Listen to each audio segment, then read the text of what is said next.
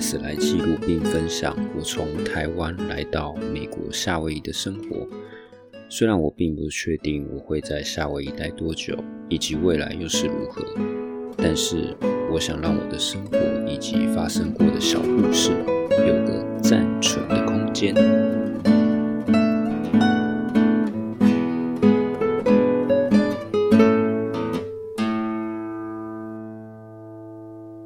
继续用我的声音来记录我们在夏威夷发生的小故事。那我们离开学校以后，顺利暂时在 Waikiki 这边找到日租型的这个套房。那其实，在我们离开学校的时候，其实我们也在上网搜寻不一样的住宿内容。所以，其实我们从八月二十一号到夏威夷，一直到八月底这段期间，其实都有陆陆续续在网络上收集一些住宿的消息。那当然，我觉得在美国念书，如果你是住学校的宿舍，可能你离上课，呃，或者是你的求学过程，还有周围的环境啊、同学啊或活动是比较近的。相对于来讲，安全性也会比较高一些，毕竟是学校这边提供的单位嘛。尤其是你是外州或者是国际学生来，其实我相信家人多少都会认为，至少是学校单位这样子的安全性质是比较足够。那外面的话，一定会遇到，就是说看你的环境，还有你的跟房东的状态，甚至说是你住你附近的邻居等等。那这部分的风险就是比较不能够预知。当然，因为你住外面的话，可能你的生活圈可能会稍微会比较广一点，就是你可以除了有学校以外，也有外面的生活。这个部分的话，就是有时候就是看大家各自的考量啦。当然，我们在来夏威夷之前，也有在网络上查询过这个部分。资源是算蛮多的，我们也是上国外的网站去查询住宿的部分，因为学校已经没有宿舍可以让我们申请了。那时候看了一下内容，其实大部分的房源大约都是一个月大概一千多块这个 range。那当然会看一下你的地点和距离远近等等。但是如果你是住跟别人 share 公共的，比如说呃，客厅啊、厨房啊，或是卫浴设备，等于说你是一个雅房的话，大约就是可能落在一个月七八百块这个 range 吧。像以学校附近的环境来讲，大部分都是很纯住宅区，所以很多都是 house，就是可能是屋主自己住，或者是房东他再把他的 house 的二楼啊或三楼再把它改建成。可能是一间一间的，然后提供学生去住宿这样子。那这个毕竟离学校距离很近，所以它也是算是一个热区吧。只要有房子出租、出租的这个消息释放出来的话，其实理论上时间蛮短的情况下，就容易被出租出去。所以当时我们只是在网络上大概搜寻了解一下环境，然后看一下 Google 地图的距离和 Google Map 上面的街景，去了解一下可能住宿的状况是怎么样子。那在台湾，其实我自己的住宿呃经验，只有之前在台中念书的时候，因为我在台中是念东海大学，那在东海夜市。的外围有跟同学一起租那种透天的房子，然后包含我是六个同学一起住，那也有在东海夜市租过套房。之后毕业以后，有在中兴大学附近也是有租过套房，所以基本上我自己在呃出租房子、找房子这个部分的生活圈，大部分都是在台中，因为自己家也在台北。那所以后来我跟我老婆从台中搬到了桃园，那这个部分就是我们自己在买呃二手的老老的华夏这样子。其实夏威夷这边有几个蛮有趣的现象是，因为它毕竟是一个观光的海岛地形，所以很多来这边住的人，他并不见得是长长居久留在这边。有些人可能是他来这边呃旅游几个月，那他要找一个房子住，然后之后他就回去了，回美国或者是回其他国家。也有可能是有人是利用特别寒暑假才来。或者是有人是像现在很多的 work home，就是在家工作的情况下，那他想要换一个新环境，那他选择来夏威夷。所以夏威夷这个地点是算非常的特殊，这边的人很多都是来来去去的，这样子的族群其实占了蛮大的一个比例。那尤其我们在找房子的过程中，有些人是出租师，刚好是学生，他就是寒暑假的时候，他可能会回呃美国本土。或是回他自己的国家，如果以国际学生来讲，他就是会回自己的国家。那他原本签约的这个房子的房源，他就会透过网络出租出去，可能租一个月啊，或一两个月，然后它有一定的价格。然后另外的话，也有些人是，呃，他工作或生活形态的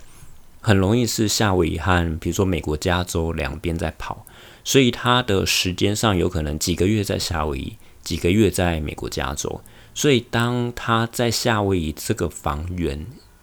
没有在这边住的时候，他就会把它再出租出去。所以我们在网络上也有看到一些人士，他现在在加州，但是他夏威夷有房子，那那个房子可能是两房一厅，呃，一个卫浴，那他就会保留自己的房间，等他去加州可能是生活或者是工作的时候，他就会把另外一个房源。呃，再出租出去这样子，那也有遇到一些房东，他是一半的时间在夏威夷，一半的时间可能就是回自己的国家，或者是到处旅游。所以当他不在夏威夷的时候，他就会把他的可能一个 house 整个再出租出去。所以我们上网查询的状况，其实这里的呃房源的类型变化上其实是蛮多元的。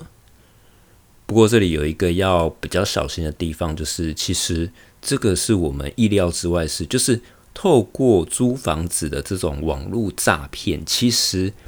还不少，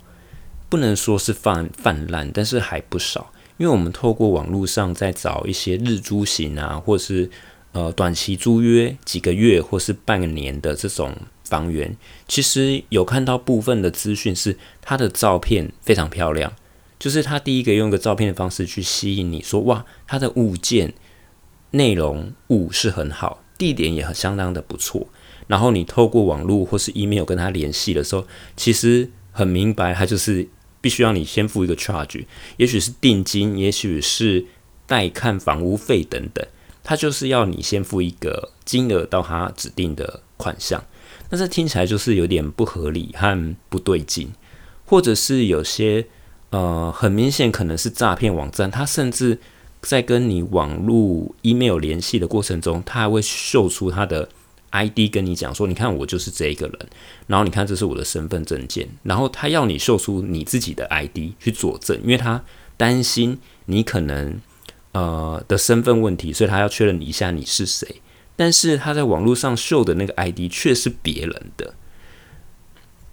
我们遇到几个 case 是刚好有 email 说哦，我就是这一个人，但是我也有我的 ID 证明，但是我现在人在美国的东岸波士顿，然后因为什么什么原因，所以我现在不在夏威夷，所以我们应该要怎么进行，然后把我的房源出租给你？我们就遇到不少 email 的回复，或者是跟他联系以后，呃，后来交流的状况发现，诶，这个真的可能是诈骗。所以这个是在我的想象之外，因为其实，呃，一般出国并没有真的是在这边住，只是顶多短暂的旅游。那当你在一个呃国外陌生的国度居住的时候，你透过这边的生活状况，你可能要联系什么，你可能要网络搜寻什么资料，你才会发现哇，其实夏威夷这边或是美国这边的国外的网站，其实诈骗也是层出不穷啊。毕竟在台湾，以租房子来讲，其实我们都会看到本人，然后我们也会看跟房东约说，诶，那个物件在哪里？所以相对来讲，那个保障性是很高的。但是因为在国外，尤其是夏威夷这个地方是人来来往往的，所以很多人不见得他就在夏威夷当地，他可能人在美国本土，或是在德州，或是在加州，但是他透过其他的管道去出租他的房源，所以这就让网络上的诈骗有迹可循，他可以找到一些呃可能没有那么谨慎的人，然后用这种手法去欺骗你的财物。所以我们后来乱了几几次，发现偶尔或不少就会遇到这样子的状况，我们就知道哇，原来这个是诈骗。那在这段这两个礼拜的过程中，其实我们看的房源，像一开始我们对 YKK 是算比较熟悉，所以我们 YKK 至少看过两三个不同的房源，一个是比较靠近市区的，一个是比较靠近 YKK 外围的。其实它大部分我们能够负担得起的价位，大概就是一个大套房，它没办法去变成一房一厅的那种大小。那它在这个大套房的这个房源里面，大约的价位就是落在美金大概一千四这个 range 左右。我们在 YK 外围有看到一个。呃，网络上一个房仲带我们去看一个一千四的一个套房，那时候其实感觉算还不错，因为它还有景色。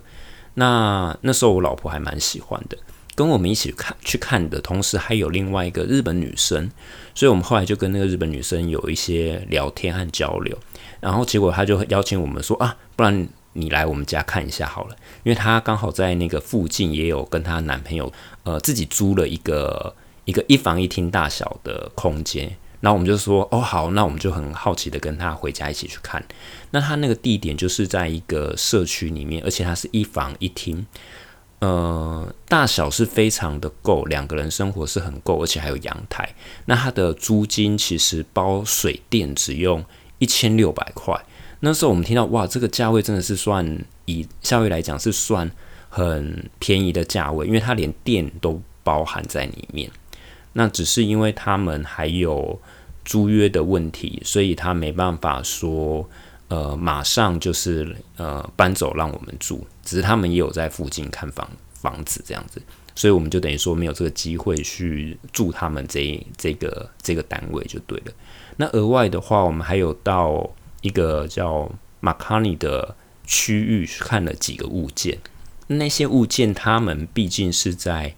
呃 YKK 的外围比较没有那么精华的地带，是比较住宅区的方向。它的房价相对来讲就是真的会比较便宜，以一千三到一千四这个 range，其实你就可以租到一房一厅。但是我们有些看的物件，就是它的地理位置就是看起来就是比较稍微比较荒凉，然后附近的环境并没有那么好。虽然它可能一房一厅只用一千四百块美金一个月。但是环境上就没有办法符合我们的需求。那印象中比较深刻的是一个叫我跟他，我跟我老婆叫它蓝色小屋，因为它就是一个 house，然后是两层楼的 house。二楼是有一个一对日本夫妻，他们已经住在那边，然后房东要出租一楼。那一楼的单位内容就是一房一厅，一个卫浴设备，然后其实门口就可以停一个车。那它很特别的。地方在于，就是这个 house 是有一个小院子环绕着这个建筑物，所以等于说我们住一楼，我们也还可以使用这个一楼小小空间的这个花园。那对我们来讲的话，就是觉得，诶，这边是一个蛮不错的选项之一。然后房东又是住在隔壁那个 house，那房东其实他们是印度人，然后他们是已经留在夏威夷好一段时间，然后自己买了两栋房子，然后一栋房子就做出租。但是那栋房子，当我们后来在考虑以后，确定想要出租，跟那位房东联系的时候，其实他说已经有人先预定了，所以蛮可惜的。那个蓝色小屋后来我们就没有租成功了。所以总之，我们从网络上看，还有从现场的一些物件去看，这样大大小小看，至少也有看将近十个物件左右。其实大约心里就会有一个底。其实以夏威夷呃哈纳鲁鲁就是檀香市这边的区域来讲，因为我跟我老婆都是比较想要住一房一厅，因为毕竟一房一厅它的空间是比较够用。然后还有就是说，如果呃有人想要休息，或者是有人正在活动还没有睡觉的时候，比较不会互相打扰。但是我们这样看下来的话，等于说，如果你是一千三到一千四的价位，在 Waikiki 你只租得起套房，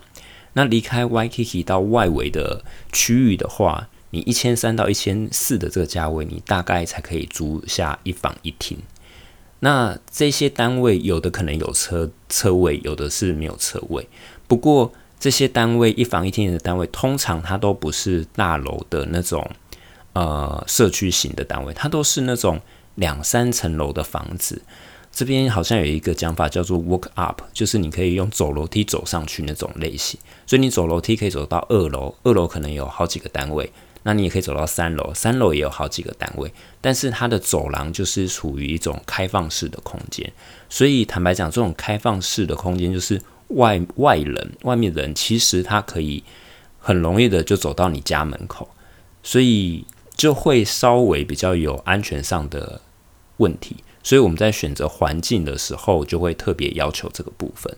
那租约的部分大部分都还是一年呐，但是。有少数的一些房源，房东是可以呃签六个月的这个合约，所以我们这样子看了一轮下来的话，大约就锁定可能以一房一厅为主，但是就是租呃郊区，但是不要离学校太远的距离，可能是我们目前的首选。那真的很希望我们接下来能够顺利找到房子，呃，我们自己适合的房子。然后就不用这样子去找短期租约或是日租型，然后有一天没一天那种感觉。那我相信等到我们找到确定的房子，适合我们的房子签约以后，整个我们在夏威夷的生活，还有校园的念书等等，就会更加的安定。